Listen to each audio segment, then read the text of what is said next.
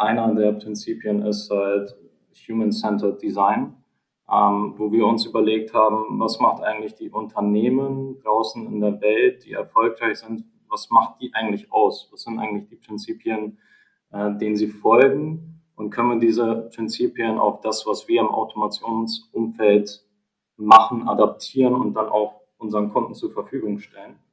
Und da haben wir festgestellt, dass es das besagte Human-Centered Design ist, wo es darum geht, wirklich den Menschen auch in den Mittelpunkt zu stellen ähm, und nicht, was ich jetzt auch öfter schon gesehen habe, man hat einen Demand, wo irgendwo ein Pflaster draufgeklebt werden soll mit einem Bot, äh, weil äh, die Endkunden von unseren Kunden unzufrieden sind, äh, zu lange Antwortzeiten haben oder ähnliches. Ähm, ja, man möchte diesen Pain lösen aus Unternehmenssicht. Ähm, man darf aber nicht die Menschen vergessen, die diese Aufgaben machen. Ähm, ich glaube, das ist ein extrem wichtiger Faktor, auch die Mitarbeiter mitzunehmen, ihnen zu erklären, äh, was kann der Roboter machen, was kann er nicht machen, was bedeutet das für sie, wie ist die Interaktion, wie sieht auch die Zukunft von ihnen aus, wie können sie sich persönlich weiterentwickeln. Weil nichts ist schlimmer, als wenn man einfach den Roboter, den fertigen Roboter rüberschiebt und sagt, äh, viel Glück damit,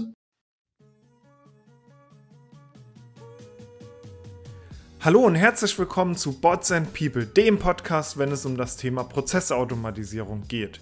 Heute haben wir mit Igor und Kerim gesprochen. Die beiden sind bei CGI unterwegs in der Beratung für Prozessautomatisierung und haben schon etliche Kunden beraten, was das Thema angeht und insbesondere was die Skalierung von Prozessautomatisierungsprojekten angeht. Wir haben darüber gesprochen, warum der Mensch immer noch der größte Erfolgsfaktor bei der Etablierung von Automation ist, was ein Automation Mindset bedeutet und auch was es mit Robotic as a Service bzw. Automation as a Service auf sich hat. Bevor wir in die Folge starten, bei Bots and People ist gerade einiges in Bewegung. Wir haben unser neues Academy Programm gelauncht mit dem Automation Champion, also einer Basic Weiterbildung im Bereich Prozessautomatisierung. Das Ganze dauert nur drei Wochen und du kannst dann darauf aufbauend auch weiterhin das beliebte Zertifikat zum Automation Strategist absolvieren, schau mal auf unserer Website vorbei. Und in Zukunft haben wir noch etwas ganz Großes geplant. Das wird im September äh, passieren. Und wir sind ganz, ganz gespannt, wie die Reaktionen sind. Wir denken, es kann die Automatisierungsszene revolutionieren. Also sei gespannt. Und jetzt erstmal viel Spaß bei der Folge mit Igor und Kerem.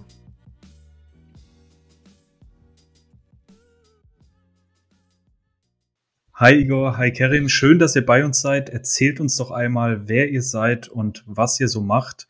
Kerim, fang du doch gerne an. Ja, moin. Ähm, ja, ich bin Kerim, bin, muss man überlegen, 28 Jahre alt. Ja, ich werde 29 dieses Jahr. Ähm, ich arbeite bei der CGI aktuell als Director, ähm, verantworte dort den Bereich Intelligent Automation ähm, hier in Deutschland, betreue einige unserer Kunden, habe so ein bisschen die Hand über unser Portfolio. Genau. Cool. Und wie sieht es bei dir aus, äh, Igor? Ja, danke für das Intro. Ähm, wie du eben schon meintest, Igor Sekulic, ich bin auch bei der CGI tätig ähm, als Senior Consultant, bin äh, bei Kerem im Team, äh, jetzt mittlerweile seit über vier Jahren insgesamt bei der CGI unterwegs in verschiedenen Bereichen. Ähm, und jetzt vermehrt in den letzten Monaten im Kontext von RPA, Process Mining und ähnlichen Technologien. Monate ist gut. geht, geht, schon, geht schon in die Jahre. Wenn man so drüber nachdenkt, dann ist es schon etwas länger als ein paar Monate. wie, wie, lang, wie lange bist du denn schon in dem Bereich unterwegs, Igor? Ja, jetzt müsste ich mal die Monate zusammenzählen, aber wenn ich mich jetzt nicht ganz täusche ad hoc, dann müssten das so um die, um die zwei Jahre sein. Vielleicht ein paar Monate mehr. Ähm, aber im Großen und Ganzen kommt das hin, alles, was so mit dem, im Kontext Automation, mit verschiedenen Technologien. Hm, vielleicht eine Frage an Kerim. Wenn du dein, ähm, dein Lieblings, so einen Lieblingstag von dir beschreiben könntest aus deinem Alltag, wie würde der denn aussehen? Der, der ist gar nicht so weit weg. Ich war, war letzte Woche noch, äh, oder was heißt letzte Woche eigentlich, war ich mhm. gestern noch in der Türkei, äh, im Bodrum und äh, da hatte ich einen ganz coolen Lieblingstag. Das war morgens aufstehen, äh, Frühstück zum Sport und dann lag ich den ganzen Tag eigentlich nur im Pool und habe gelesen. Okay. Ja, äh, klingt, klingt auf jeden Fall äh, nach einem nach sehr entspannenden Tag. Vielleicht nochmal die Frage auch an Igor. Ähm, du hast auch jetzt gerade schon äh, von verschiedenen Technologien gesprochen. Ähm, was, was begeistert dich aktuell denn äh, in deinem Job besonders?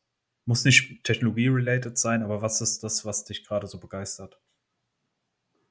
Also ich glaube, im Kontext der Arbeit, was mich immer am glücklichsten macht, ist am Ende die Business-Nutzer zu sehen, für die man ähm, Automation gebaut hat. Ähm, das ist jetzt komplett unabhängig davon, bei welchem Kunden, in welcher Branche, kleine Automation, große Automation. Also wir haben schon verschiedenste Kaliber von Automation gebaut, sage ich mal, ähm, was die Savings angeht und die Komplexität.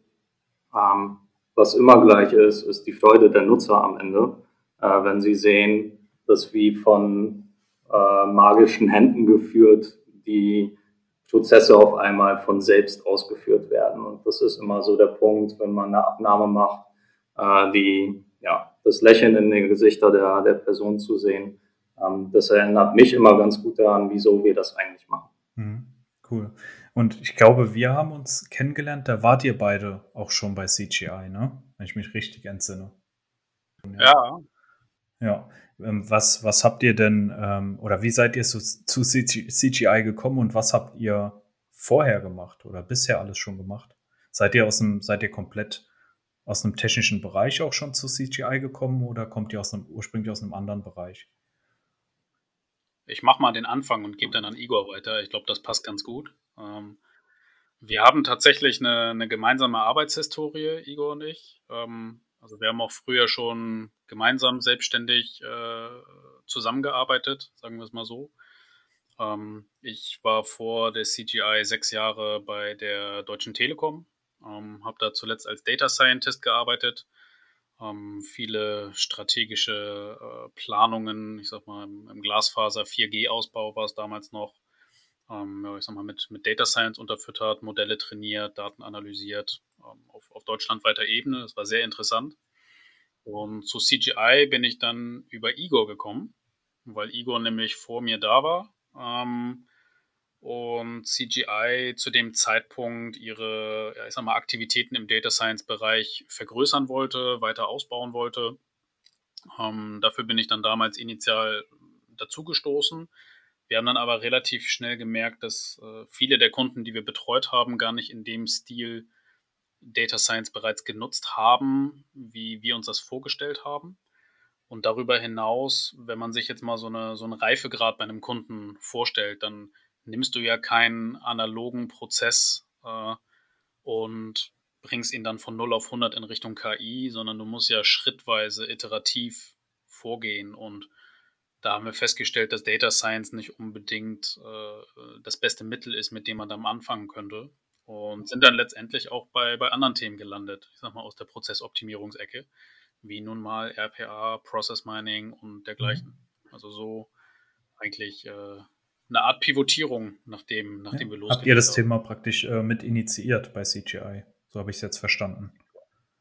Ein Stück weit. Also es gab vereinzelt größere Projekte bereits, also auch nicht nur bei uns in, in Deutschland, äh, wo es ein paar, ich sag mal, große Aushängeschilder gab in dem Sinne, ähm, sondern auch außerhalb Deutschlands. Wir schauen auf das Thema aber nochmal anders rauf denke mal, da kommen wir bestimmt später auch nochmal drauf, äh, in, in, einem ja. gewissen Ausmaß. Aber mit dem Portfolio, was wir uns aufgebaut haben hier am Markt, äh, positionieren wir uns auch ganz deutlich ähm, in einer Nische. Äh, und ich glaube, das zeichnet das Ganze nochmal aus und hat dem auch nochmal so einen Kickstart verleiht, weil wir echt sehr stark gewachsen sind jetzt. Ich bin jetzt seit zweieinhalb Jahren nur mit diesen Themen quasi unterwegs und da, da haben wir schon einige Kunden und viele neue Mitarbeiter mhm. begrüßen dürfen äh, in der Zeit, die uns dann Und bei dir, Igor? Kerry meinte, du, du warst schon bei CGI. Wie ist, so dein, wie ist so dein Background?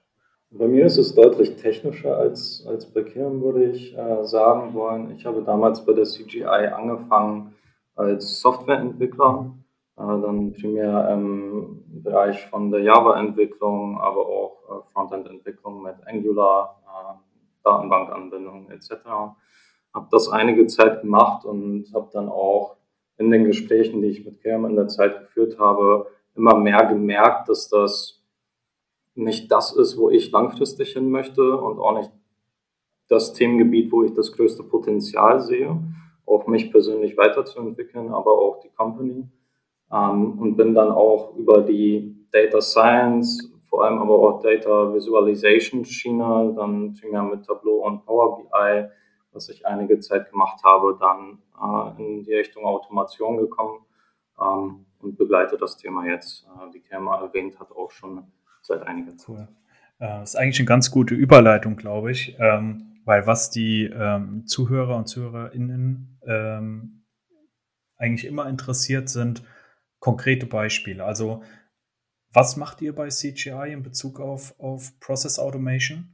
Und vielleicht könnt ihr das mal wirklich anhand von einem oder ein paar Beispielen konkret äh, benennen. Ich glaube, da können wir sogar beide was erzählen. Igor hat gerade einen Kunden, von dem er gleich mal erzählen kann. Auch, auch vom Scale her ist er sehr interessant. Und äh, ich begleite äh, jetzt aktuell zwei weitere Kunden. Ähm, und verschiedener könnten unsere Tätigkeiten eigentlich nicht sein. Äh, so, weil bei, bei meinem Kunden ist es so, dass äh, wir eher in einer sehr beratenden Rolle tätig sind. Ja, also ich sag mal, ähm, strategisch, ähm, aber auch was, was operative Modelle angeht, was Frameworks angeht. Das bedeutet, mit den Kunden beschäftigen uns Themen wie Citizen Development, wie kann man das wirklich sauber funktionierend umsetzen in einer Organisation, worüber müssen wir uns da Gedanken machen, äh, wie können wir das Ganze etablieren, auch nicht nur auf eine Technologie bezogen, sondern wir reden da immer toolübergreifend, technologieübergreifend, ähm, um, sage ich mal, so einen Werkzeugkasten an Tools, den man zur Prozessoptimierung braucht, sauber mhm. koordinieren zu können. Idealerweise ähm, unter der, äh, auch unter der Mitarbeit des Business, ja, um da, sage ich mal, das Gap zwischen Business und IT zu öffnen. Das heißt mehr Consulting-lastige Tätigkeiten. In einem anderen Projekt äh, mit einem Kunden ist es so, dass wir zwar RPA machen, aber eher im Rahmen oder im Kontext eines großen Projektes, was den Kunden beschäftigt. Das heißt, dort wird RPA eigentlich fast ausschließlich aufgrund seiner Flexibilität und Geschwindigkeit genutzt, weil wir sehr schnell auf ändernde ähm, Gegebenheiten reagieren müssen. Und wir haben dann äh, zwei Entwickler mit dabei und äh, meine Wenigkeit und sind sehr eng abgestimmt mit äh, anderen externen Unternehmen und dem Kunden selbst, um im Rahmen eines Großprojektes auf sich ständig wandelnde Anforderungen zu reagieren. Das ist jetzt ähm, in einem Fall zum Beispiel ein Versicherer, ähm, der eine, eine, ganze Menge alter Produkte in eine neue Produktwelt überführen mhm. möchte. Ähm, und dort automatisieren wir dann quasi den Weg von, von alt nach neu, bereiten vieles vor, äh, auch in Abstimmung ähm, dann mit anderen IT-Teams, die, die wiederum auf klassische Entwicklung setzen. Also sind da quasi Teil eines großen Ganzen und das muss dann koordiniert werden.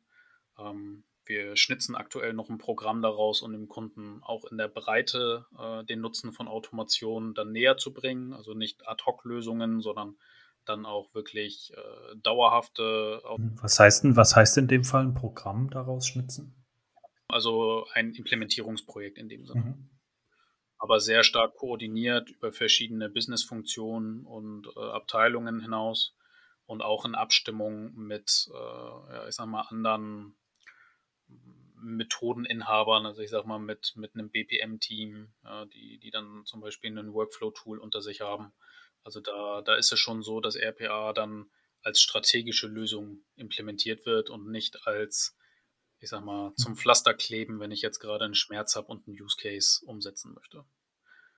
Also das sind, das sind so die Projekte, die wir eher aus der Beratungsnatur her haben. Also auf der einen Seite, wo wir die Kunden fachlich einfach mit unterstützen, ähm, ohne dass sie jetzt groß darüber nachdenken, was wird da eigentlich eingesetzt. Das ist denen auch egal. Ja, das ist auch meistens ein Mix. Wir setzen nicht nur ein RPA-Tool ein, sondern meistens auch irgendwelche Analytics-Tools, die uns helfen, schnell Daten auszuwerten, irgendwelche Listen zu erzeugen. So, und auf der anderen Seite ähm, sind es dann Beispiele, wo der Kunde halt schon zu einem gewissen Grad etwas macht und sich optimieren möchte.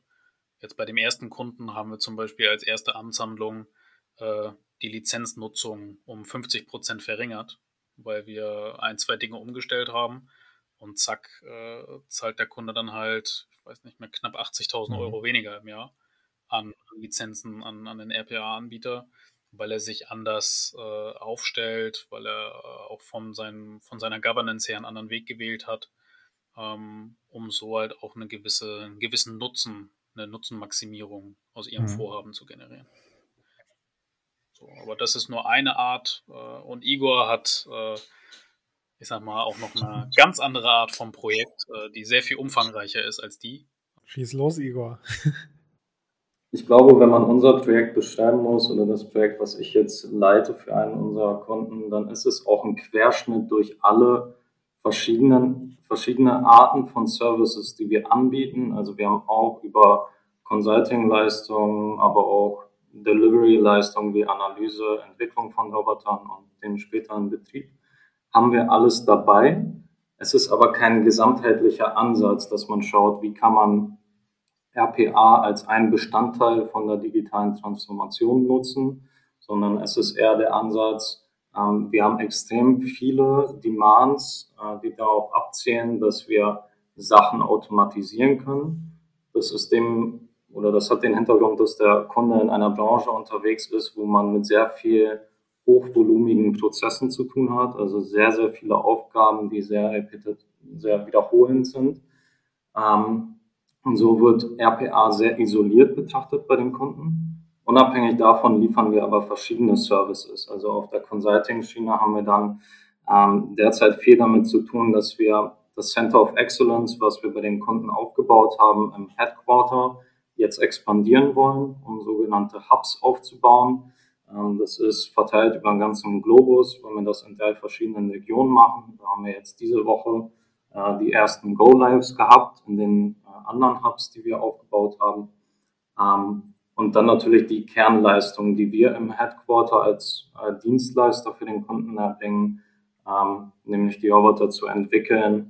Genau, also was sich, was sich viele Hörer jetzt sicher fragen und weil ihr ja auch so eng mit den Unternehmen auf großen Projekten zusammenarbeitet, was sind denn ähm, eigentlich so die größten ähm, Herausforderungen gerade von den Kunden? Womit, mit welchen Fragen treten sie an euch äh, heran? Vielleicht äh, einmal von dir, Kerem, und dann können wir nochmal ähm, auf dich rüberschwenken, Igor, danach. Es, es kommt darauf an, ähm, wo sich der Kunde befindet auf seiner Reise. Ja, also wir, wir interagieren ja mit Kunden, die noch gar keine Berührungspunkte oder wenig Berührungspunkte mit der Automation haben Dort ähm, werden verschiedenste Fragen gestellt, aber wenn ich die mal versuche zu abstrahieren, äh, geht es bei den Fragen eigentlich immer darum zu verstehen, was kommt eigentlich an Aufwänden ähm, auf den Kunden zu. Das kann lizenzmäßig sein, plattformmäßig, also jetzt rein Technik betrachtet. Ähm, das sehen wir sehr häufig, weil diese Anfragen auch häufig aus der IT kommen. Ähm, das kann aber auch vor dem Hintergrund, welche Ressourcen brauche ich eigentlich, welche Rollen sollen das Thema nachher begleiten. Also so aus, aus der Ecke kann das Ganze kommen.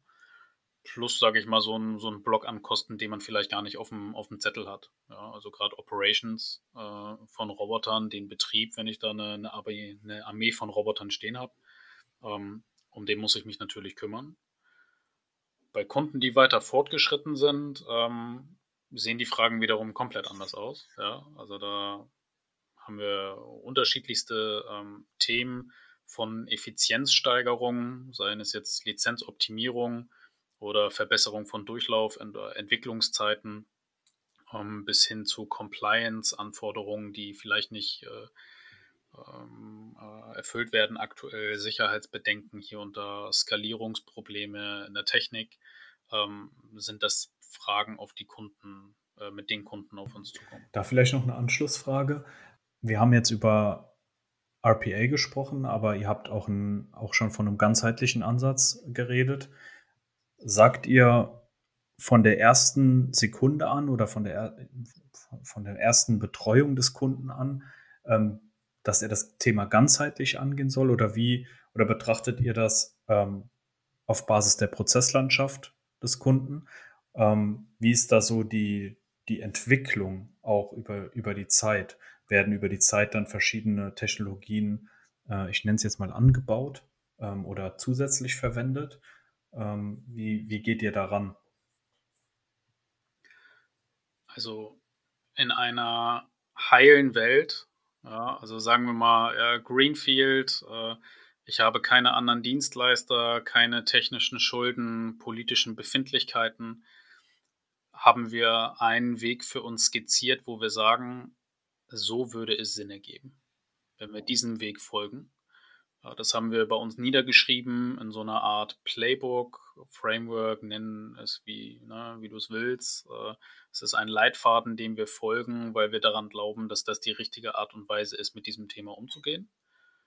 Und wenn wir bei einem Kunden beginnen, ähm, egal wie groß der Kunde ist, egal wie umfangreich er vorhat, das Ganze zu machen, dann halten wir den Ist-Zustand gegen unseren Leitfaden und sagen, okay, wo haben wir hier gewisse Schwächen?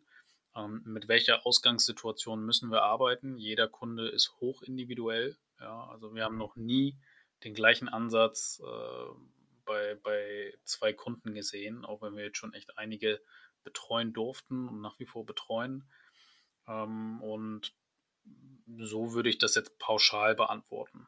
Ja, ähm, ja. Ich sag mal, wir haben, ich habe noch eine, eine ja. Sache dazu im Kopf, über die ich auch echt ähm, die mir sehr wichtig ist, weil ich glaube, dass das bei, bei RPA einfach häufig missverstanden wird. Ja, ähm, am Anfang war es so, dass wir so diesen Stempel abbekommen haben, oh, ihr wollt ja unbedingt Low-Code, Clicky-Bunti machen, damit hier irgendwie eine Lösung steht. Ähm, man muss natürlich ein Stück weit hinter die Kulissen schauen und mal einen Schritt weiter denken. Ja, also wenn wir von Prozessoptimierung reden, ist Automation ein Teil davon. Genauso können wir eine methodische Optimierung, vielleicht sind manche Schritte auch mhm. einfach obsolet, ja, die im Prozess getan werden, ähm, kann man irgendwie zur, zur, Rat, zur Seite ziehen. Also wenn man mich technologisch fragen würde, weil die Fragen auch häufig kommen bei Kunden, womit sollte man anfangen, dann wäre natürlich im Idealfall sowas wie Process Mining eine Antwort. Ich habe Prozesse, die laufen, die analysiere ich. Ähm, und kann dann bewerten, unabhängig von der Technologie dahinter oder ne, der Lösung, was ist hier das Beste, was wir machen können im nächsten Schritt. Ja. Arbeitsanweisungen, Schulungen für Mitarbeiter oder eine Automation nachher, ja. Erweiterung des Kernproduktes, was eigentlich dafür da sein sollte zum Beispiel. Aber die Welt ist halt normalerweise nicht so einfach und deswegen ist RPA mittlerweile auch aus, aus anderen Gründen so unser Lieblings- Thema, mit dem wir starten. Aus mehreren Gründen, aber einer der, einer der Hauptgründe, ähm, weil es so einfach ist. Ja, egal mit wem ich rede, sei es eine IT, sei es ein Fachbereich, den kann ich erzählen, ja, Monkey see, Monkey do. Ja, du sagst ihm, was er, was er machen soll und der macht das dann. Und je besser du ihm das beibringst, das ist wie bei deinen Kindern, desto eher hören sie. Ähm, und wenn man da mit beiden Eltern gleichzeitig raufguckt, also nicht nur eine Person, dann wird sogar im Zweifel sogar noch besser, äh, als dann nur einen hinzusetzen, der das irgendwie äh, einmal durchklickt und fertig ist. Und diese Leichtigkeit oder Einfachheit, die, die hat uns extrem geholfen, ich sag mal, bei, bei Kunden auch dieses Change Management im Kopf voranzutreiben und hat plötzlich ganz mhm. andere Türen geöffnet. Und da stellt sich jetzt noch eine Anschlussfrage für mich, bevor wir weitergehen. Ähm, das passt, glaube ich, gerade ganz gut, weil du hast jetzt Change Management angesprochen und ich finde, ähm, dass Change Management auch immer was damit zu tun hat, ähm, wie die Ideenpipeline aussieht, weil wenn du Menschen enablest und eine Awareness für Automation im Unternehmen schaffst, sorgt das oder kann es auch dafür sorgen, dass die Ideenpipeline äh, irgendwie besser gefüllt ist. Und ähm, wie, wie unterstützt ihr, ähm, es gibt ja verschiedene Methoden und Ansätze, wie unterstützt ihr Unternehmen dabei, ihre Ideenpipeline immer gefüllt zu halten? Das ist ja gerade dann relevant, wenn man über die Proof of Concept Phase hinausgeht und da wirklich einen Regelbetrieb stattfinden lassen möchte. Es, das ist schon eine Herausforderung. Ja, ähm, das, das wirklich hinzubekommen, mhm. nachhaltig. Ähm, wir haben da auch an der einen oder anderen Stelle unsere, unsere Hürden. Das muss man gar nicht unter den Tisch kehren. Ähm, das hängt nicht damit zusammen, dass äh, nicht genug Potenzial da ist, so ganz im Gegenteil, ähm, sondern eher mit der ähm, aus dem Zusammenspiel mehrerer Faktoren, um wirklich die Adaption beim Kunden auch hinzukriegen. Ja, und wenn ich auch da wieder an unser Modell zurückdenke, haben wir mal festgeschrieben, dass wir mit, mit RPA-Implementierungen oder Automationsimplementierungen immer sehr zentral starten und na, ich sag mal so nach einem, nach einem Lean Startup vorgehen, erstmal sehr zentral, klein starten und viele Hypothesen, die wir beim Kunden in seiner Organisation sehen, mhm. verproben. Bedeutet ähm, wirklich die, die Ideen und Hypothesen, wie reagiert ein Betriebsrat auf Automation, wie reagieren Mitarbeiter auf Automation, die zu verproben, zu gucken, wie gut diese funktionieren. Und wenn wir merken oder das Bauchgefühl haben, auch mit dem Kunden gemeinsam, ja, wir haben jetzt unser Kochrezept für dich herausgefunden, und das deckt sich meistens über, über die erste Abteilung, mit der wir interagieren, die ersten drei bis fünf Use Cases, die wir so haben. Dann fangen wir an, das Ganze in die Organisation hinauszutragen und äh, setzen da am Ende wieder auf Menschen, ähm, weil wir die mit ins Boot holen, sie ihnen zeigen, was die Chancen und, und Limitationen sind äh, und darüber Multiplikatoren im Unternehmen schaffen, ähm, die dabei unterstützen, wenn diese Ideen aufkommen äh, sie dann auch in den richtigen Kanälen zu kommunizieren. Und dafür haben wir aber im Hintergrund eine sehr strukturierte Art und Weise, wie wir damit umgehen. Also unser Ideenmanagement ist sehr fortgeschritten, würde ich sagen. Wir haben Tools dafür, die uns unterstützen, Prozesse schnell zu bewerten, ähm, zu klassifizieren, kategorisieren ähm, und ich sage mal dem Kunden eine schnelle Entscheidung zu bieten, auch also eigentlich ein Business Case Kalkulator, wenn du so willst ähm, und mehrere Wege, äh, um, sage ich mal, so ein, so ein initiales Assessment eines Prozesses in die Organisation zu tragen. Aber wenn ich es auf einen Erfolgsfaktor runterbrechen müsste, ist es da der Mensch. Also ich glaube auch, ich will nicht zu viel vorne wegnehmen. Wir werden ja noch über den Erfolgsfaktor Mensch heute äh, sprechen wollen ähm, und auch über das Automation Mindset, was wir für uns niedergeschrieben haben und wo wir gesagt haben, das sind die wichtigsten Prinzipien für uns, wie wir Automation machen und auch bei unseren Kunden machen. Mhm. Und einer der Prinzipien ist halt Human-Centered Design, ähm, wo wir uns überlegt haben, was macht eigentlich die Unternehmen draußen in der Welt, die erfolgreich sind, was macht die eigentlich aus? Was sind eigentlich die Prinzipien, äh, denen sie folgen? Und können wir diese Prinzipien auf das, was wir im Automationsumfeld machen, adaptieren und dann auch unseren Kunden zur Verfügung stellen.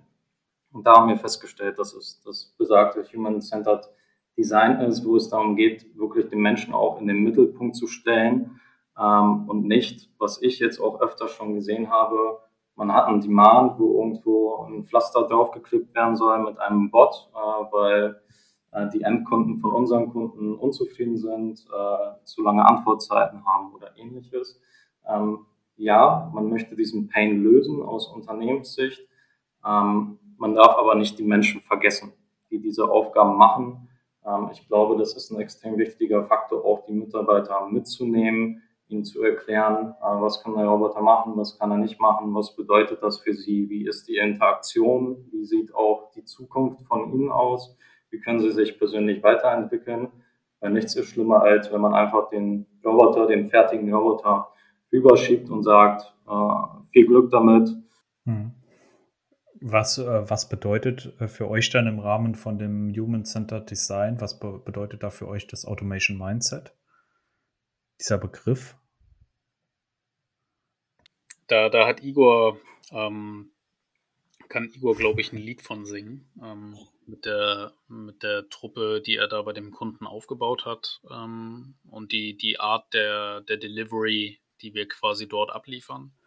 Ähm, aber vielleicht als Beispiel beim Human-Centered Design, weil du gerade gesagt hast, Pipeline-Management vorher, um das nochmal abzurunden und das vielleicht in einen Kontext zu bringen, der greifbar ist, damit wir nicht nur mit irgendwelchen Buzzwords um uns herum äh, werfen.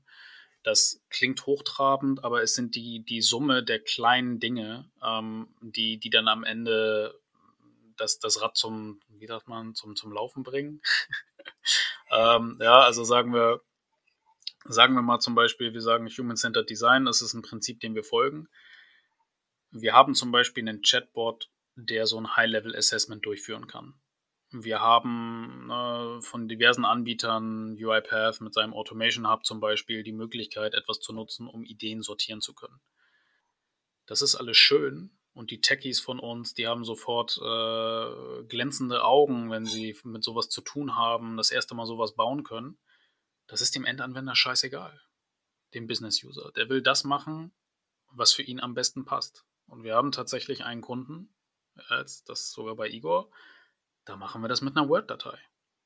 Weil der Kunde ist halt gewohnt, eine Word-Datei zu nutzen. So, und Human-Centered Design ist dann auch über seine Bedürfnisse hinwegzugehen, auch wenn man Bock hat und das Budget hat, jetzt gerade einen Chatbot zu bauen oder auszurollen oder sich einen Automation Hub für die Organisation anzuschaffen.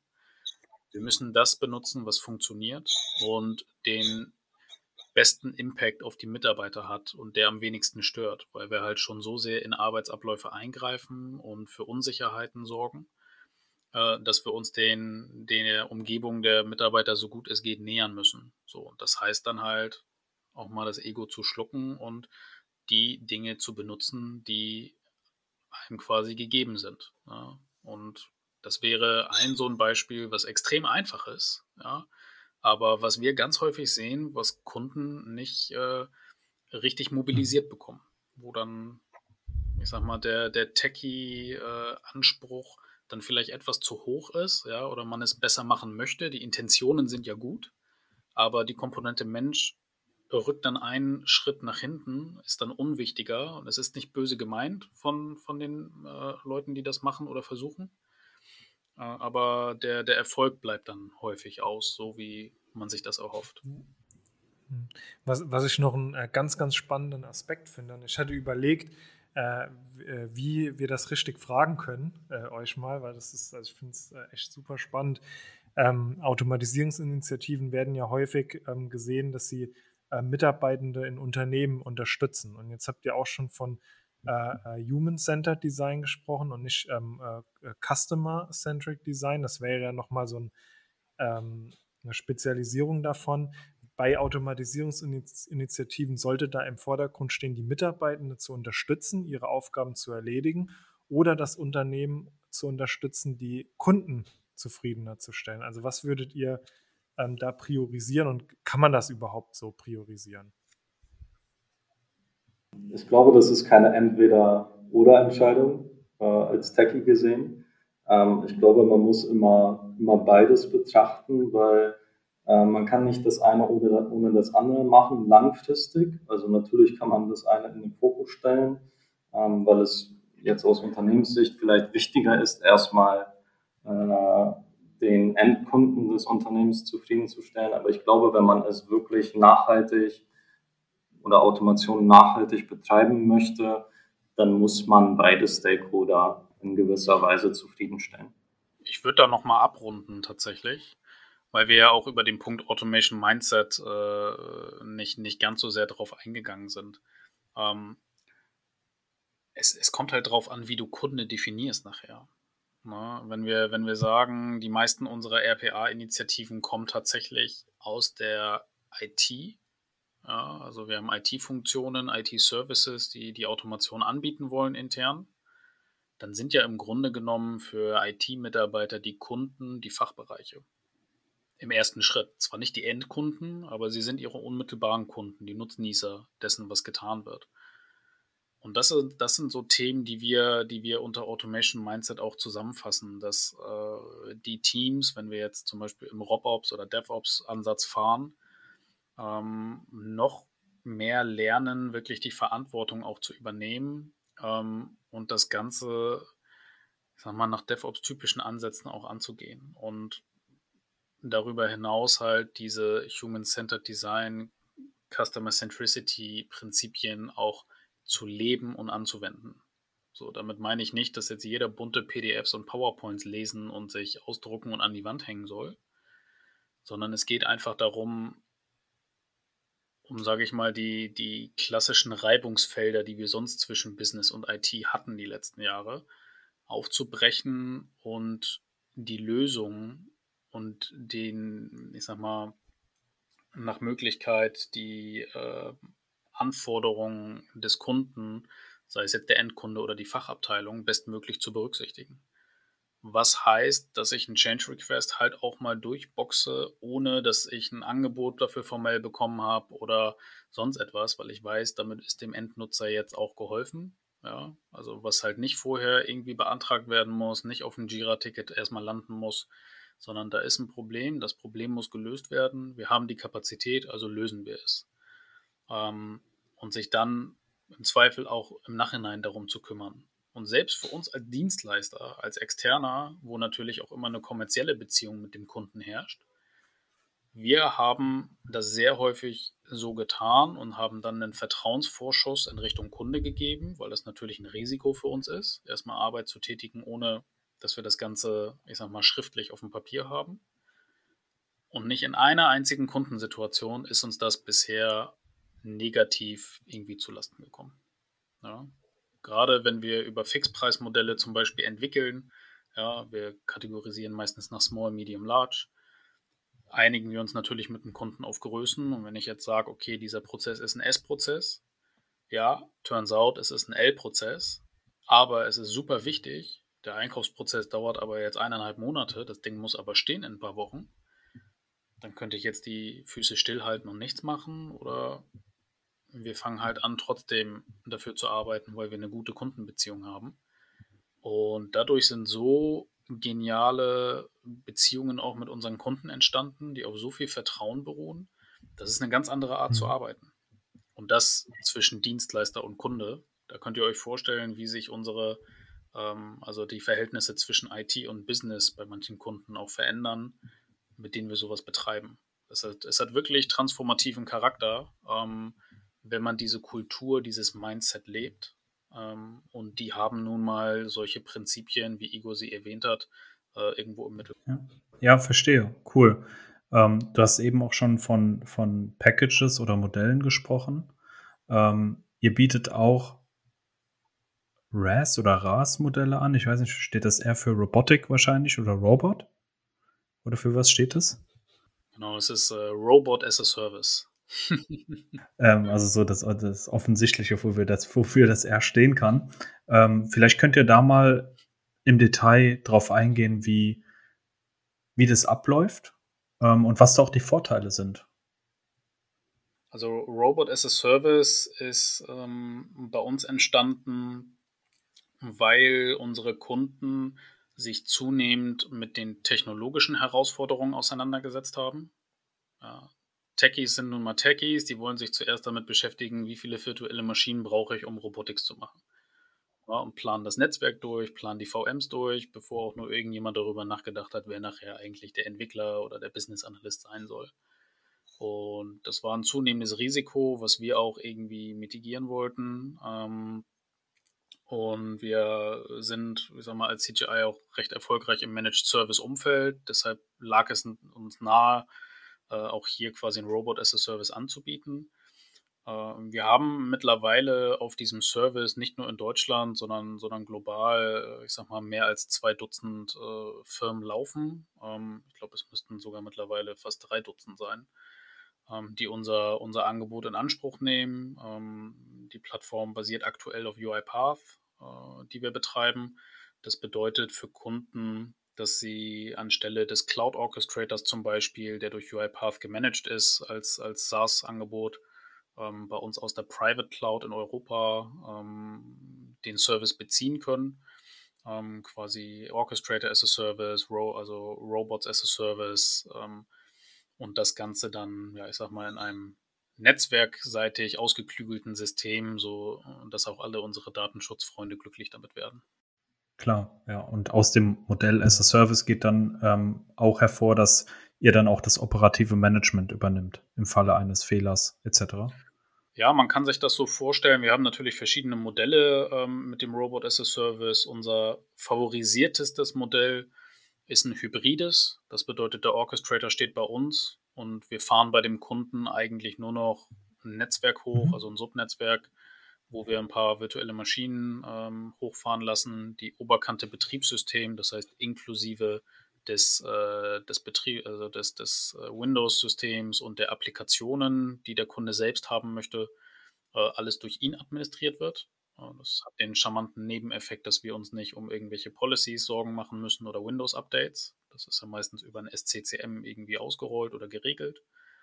Und wir kümmern uns dann um die Paketierung ähm, der, der, ich sag mal, Applikationsinhalte, der Konfiguration. Das heißt, wir unterstützen dabei, das so skalierfähig wie möglich zu bauen, damit ich nicht bei jedem neuen Roboter irgendwie per Hand jemanden hinschicken muss, der das alles aufbaut. Ja, das geht in der Regel auf Knopfdruck bei uns, ähm, einen neuen Roboter hochzufahren. Ähm, das sind so Themen, die wir dort mit drin haben. Und dadurch haben wir eigentlich eine ziemlich gute ähm, ja, ich sag mal, auch eine, eine ziemlich gute Qualität nachher. Also mit Downtimes hatten wir bisher noch nirgendwo zu kämpfen.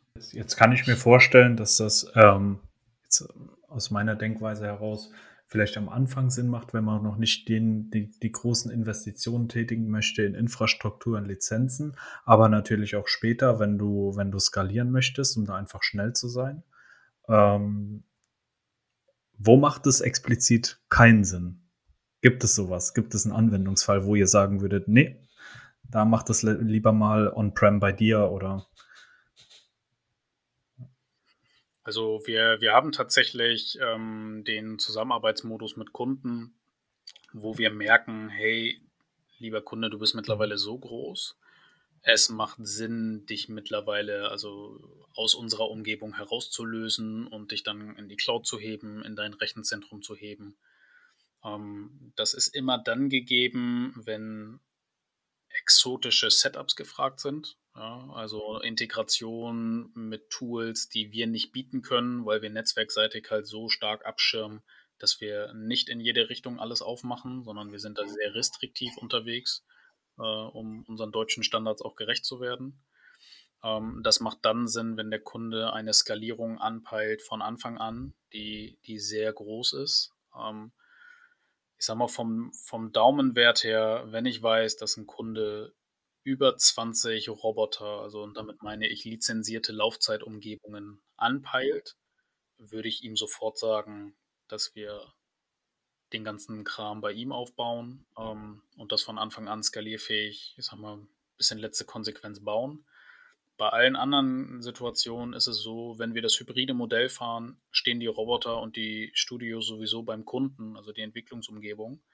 Ähm, und wenn ich etwas verändere, dann baue ich einfach den gleichen Orchestrator, den wir bei uns haben, beim Kunden auf ähm, und ändere einmal die Konfiguration in der Produktiv- und Testumgebung und dann können wir einfach weitermachen.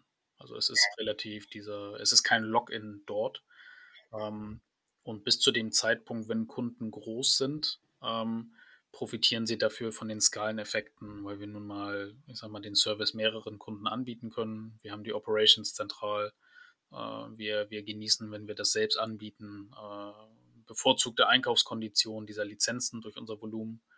Ähm, und dadurch ist es für den Kunden einfach günstiger. Und den Scale, den haben noch nicht viele, wo es für sie sich lohnt, muss man ganz ehrlich sagen.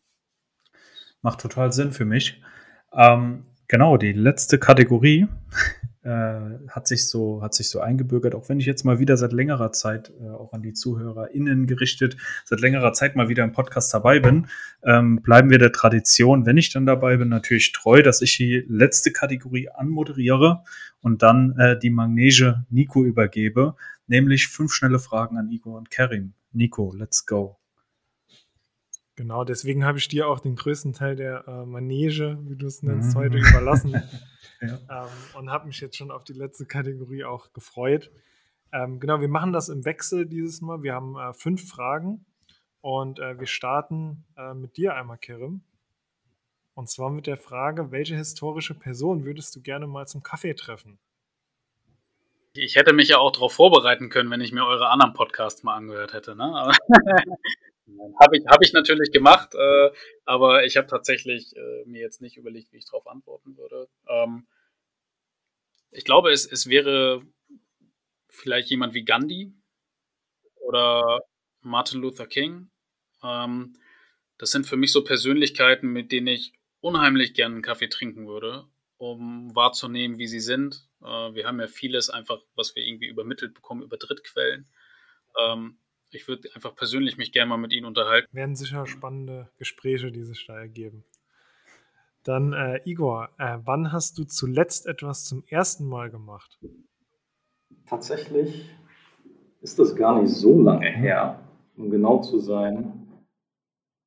Zwei Tage, kommt das hin? Ja. Ich habe nämlich spontan entschieden, dass ich äh, gerne Rennrad fahren möchte. Ähm, wir kommen ja aus der Hamburger Region, ist jetzt zwar nicht ganz so bergig wie vielleicht äh, in der Pfalz oder anderen südlichen Regionen, ähm, aber wir haben dennoch sehr schöne Ecken hier in der Elbe und äh, da habe ich spontan entschieden, die möchte ich auch gerne nicht nur mit dem Auto erkunden, sondern auch gerne äh, dann mit einem Rennrad und habe mir dann spontan eins gekauft und werde dann jetzt in den kommenden Wochen dann auf meinem Rennrad hier durch die Gegend düsen. Das ist doch ein äh, schönes letztes erstes Mal auf jeden Fall. Und äh, Kerim, äh, angenommen, euer Automation-Team äh, bei CGI wäre ein Tier. Welches Tier wäre das? Ich glaube, wir wären, wir wären vermutlich ein, ein Leopard. Was man sagen muss, wir, wir haben schon einen coolen Spirit. Ähm, Gerade wenn wir auch bei Kunden sind, kriegen wir glücklicherweise echt cooles Feedback. Die, die Teammember leisten geniale Arbeit, ist echt toll, äh, zusammenzuarbeiten. Und wir werden sehr häufig für äh, unsere Präzision und die Geschwindigkeit gelobt und das habe ich irgendwie damit sofort assoziiert. Das ist eine sehr, sehr schöne Antwort. Das ist so eine Frage, bei der denkt man zuerst, ach du Scheiße, was wollen die jetzt eigentlich? Und es kommt aber eigentlich immer was Schönes raus. Dann, genau, dann äh, Igor, was würdest du niemals automatisieren wollen? Auch eine Bots and People Klassiker-Frage. Was würde ich, also grundsätzlich, und das verfolgt mich irgendwie schon, seitdem ich irgendwie im Professional Services Umfeld unterwegs bin, versuche ich alles zu automatisieren, was ich unter die Finger bekomme. Also angefangen von Testautomatisierung damals jetzt über zu RPA. Ähm, was ich da jetzt nicht automatisieren wollen würde, sind meistens dann einfach Sachen, die wenig Spaß machen, weil man einfach uralte Systeme hat. Also wir haben auch viele Prozesse automatisiert, die ähm, auf Current Systems laufen, also sprich COBOL-Applikationen, die dann nur über Terminal-Anwendungen anzusprechen sind. Das, ich finde das eine mega coole Antwort, äh, Igor, weil das zeigt deine Leidenschaft für Automatisierung. Die meisten sagen darauf sowas wie ja, zwischenmenschliche Beziehungen oder ähm, äh, sowas, ne? Und du sagst einfach genau die, die Automatisierungscases, die du nicht automatisierst, echt stark. Kerim, dann ähm, die, äh, die letzte Frage, die, die haben wir eigentlich fast in jedem Podcast gestellt. Ähm, und deswegen super spannend. Wenn du ein Jahr lang ein Motto-Shirt tragen müsstest, was würde darauf stehen? Wahrscheinlich so etwas wie Keep It Simple. Das ist ein schönes Motto-Shirt. Und es ist, es passt doch irgendwie deine Antwort und dieser Spruch passt halt so gut zusammen, weil du hast die jetzt gerade ziemlich spontan gegeben und es ist halt so simpel wie einfach die Antwort. Und der Spruch ist Keep It Simple. nice. Ja. Okay, perfekt. Das, äh, ja, die Zeit ging super schnell vorbei. Ähm, danke euch auf jeden Fall äh, für, für eure Zeit. Und ähm, jetzt wie immer an die ZuhörerInnen gerichtet. Wir hoffen natürlich, euch hat die Folge gefallen und äh, sehen uns oder hören uns vielmehr in 14 Tagen wieder. Bis dahin. Ciao, ciao. Ciao.